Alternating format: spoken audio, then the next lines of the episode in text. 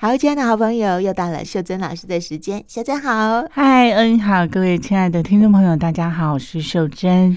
前两天我有跟秀珍说，我的一个朋友他刚好有一个机缘领养了两只小猫，哦，对不对？我有跟你讲，很可爱哈。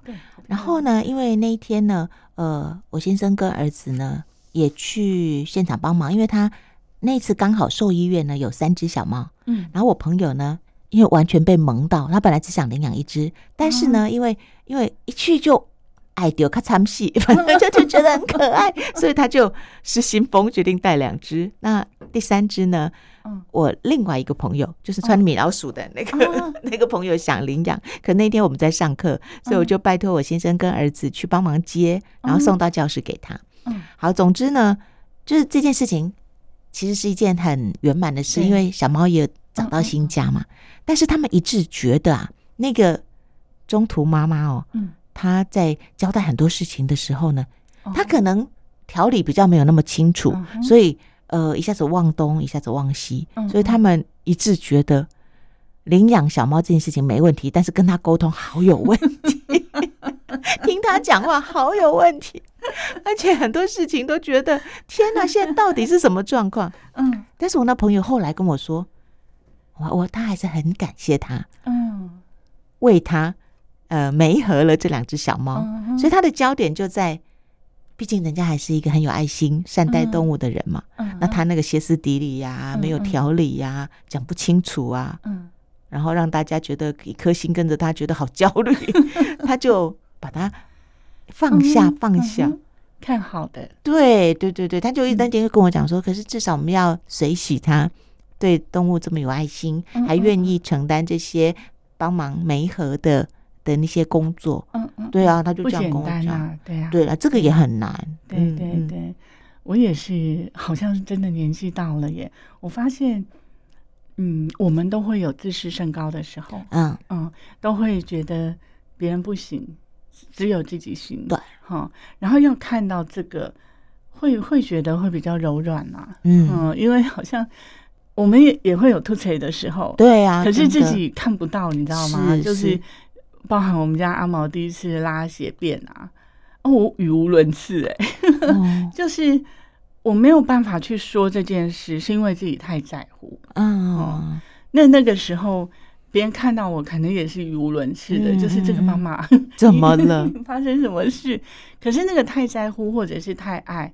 如果你能够看到我的这个真心，你就不会觉得我那个外围的那个有多重要。是是是是。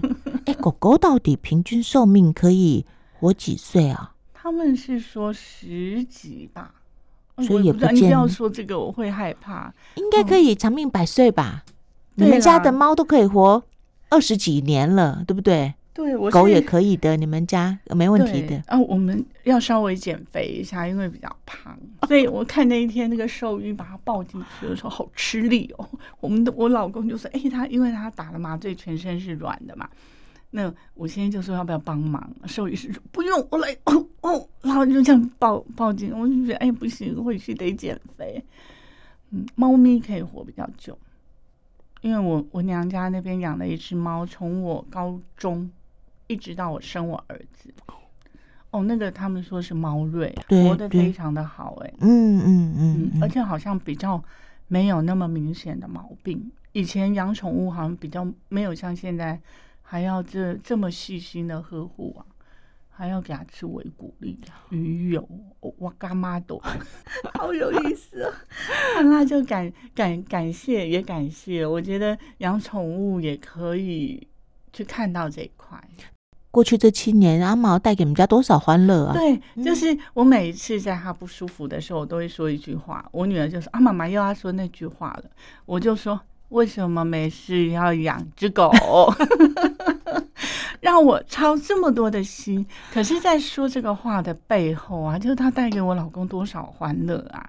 就是每一天回来，他不是先叫老婆，他是先叫阿毛哎，然后摸啊，那种细致，那种你会觉得那个天地充满宁静，嗯哦，就是在那个当下，不管外面有多少纷纷扰扰，多少复杂的事情，开，可是在他摸阿毛的毛当下，一切就又回到那个。很圆融的那个世界，他帮他消磁，有没有把那些负能量全部都消磁掉？很幸福。所以你光是看这个，嗯、你就不会在乎你给他吃多少好东西，或者是你怎么去伺候他，没有关系，他活着就好。那我们当然也要去接受，就是说，如果有一天他的寿命真的到了，那我们就去接受我们的缘分，宇宙的缘分，就就这样。以后可能会换另外一种方式，我们再相遇。这个也真的要练习哦。我们知道，当然嘛，知道。在情感上，情感上，啊嗯、我我朋友也是啊。就我刚说那个，我朋友他本来啊养了一只黑猫，嗯、那但是那只黑猫呢，就是比较傲娇，它比较不亲人，哦、唯一亲的就是我朋友的女儿。然后所以呢，哦、呃，就其他人妈妈跟爸爸呢，跟那只猫都有距离。嗯，那最近就是养的小橘猫嘛。嗯，那这小橘猫，第一个就是小，然后第二个就是萌，第三个就是撒娇，好可爱哦。然后你知道吗？我朋友就说，我从来没有看过我先生那么温柔，从来 never。然后他每天呢，光看到那只猫就傻笑，然后就很很甘愿的为他做这个做做那个。以前我我我我同学说要教她老公特地跑一趟做什么？根本就不可能。那天呢、啊，我先生不是把他接接了，然后送到呃那个教室吗？他先生说没问题啊，几点？我来啊，几点？哦、好可爱。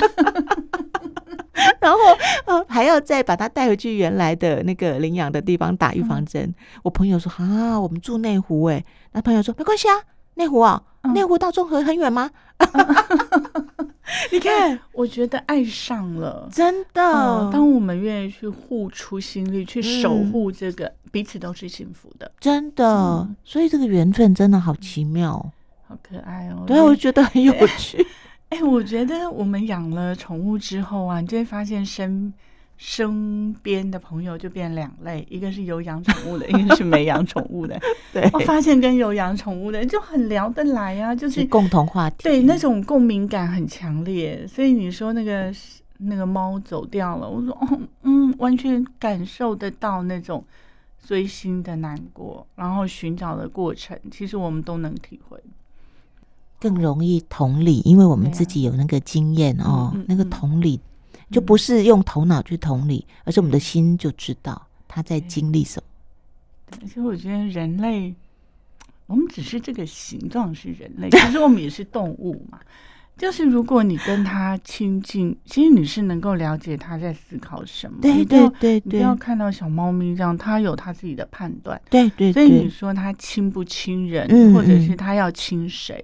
他都有他脑袋里面的思考，对对，所以像这两天阿毛不舒服啊，他就开始黏我哦，因为我在我们家地位最高，哈，所以他地震他一定是跑到我的脚边，他觉得我能保护他。哦，然后他脚包扎嘛，他也觉得其他地方都不安全，我要在妈妈的脚下。哦，所以他这两个这这两天就全部都在我房间。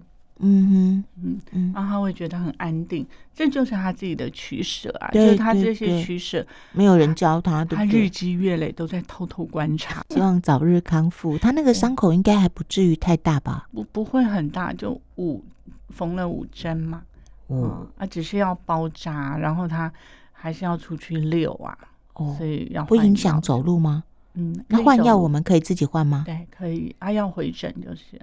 啊，养只小动物就好像养个小孩一样，没事干嘛要养狗？就把自己找这么多事情，可是很快乐啦，就是看着他真的很快乐。有些人呢、啊，他就先把这些麻烦啊都都想一遍，然后他就说不要，他就下了一个决定说不要，他不要给自己找麻烦。可是当他决定不要的时候，他可能也少了一些机会。体验、哦、对，对不对哦？你身旁一定也有朋友会说，没事干嘛养狗啊、养猫啊？像我家人都会讲说，哦，不要不要不要不要不要，找自己麻烦。但是确实啦，会多一些麻烦，但是也多很多乐趣。嗯，我之前有一个老师哦，他啊，他有一个独生女儿，非常的杰出，可是后来他独生女儿走了。那那时候我们全部的人去安慰他，我就说老师，其实他这样子没有痛苦了，因为他生病嘛。然后我说他这样走，他就是人生就圆满了，就他该学的，就如此出色的一个女孩，他就回我一句话，他说：“可是我想照顾他，嗯嗯，我照顾他我会快乐。”然后后来他说一句话，他说：“人生很特别，你不忙这个，还是会忙别的。”嗯嗯嗯，就是如果你一定要摆脱那些麻烦的，你觉得多做的，那你还是会有你该忙的事情嘛。嗯嗯。所以如果你忙的这件事，你觉得心安理得，觉得很开心，那你就忙吧。嗯嗯嗯。所以这是个人的取舍。嗯。所以他那时候说：“哎，人生不忙这个，就会忙别的。”然后他请我们吃饭，一定要出钱。我说：“老师，我们来出。”他说：“哎呀，钱不花在这，也会花在别的地方。”嗯，对这句话，我觉得仔细玩味一下，我觉得好有哲理哦。嗯，哦，就是他就是一种很豁达的，反正你来什么我就接什么。哦，那个也是很很难的功课。对，就是至亲在应该也是年轻的时候，嗯，就离开了嘛。对，这真的大学的时候，所以哇，那一场告别是我们哭惨了，就是。全部的人就这么年轻，然后外文能力很强，所以他的告别式上就是放出来他的声音，他女儿的声音，然后朗诵了叶慈的一段诗。啊、哦，对，他就是来游戏人间的。可能我们都是跟家庭的连结很深的人，嗯、所以这些事情对我们来说也是特别不容易。对。真的，那我们我们刚刚讲感恩嘛，然后就是我们如果要追求快乐，我们第一个就是要把感恩当成习惯，嗯，在日常不断不断的练习。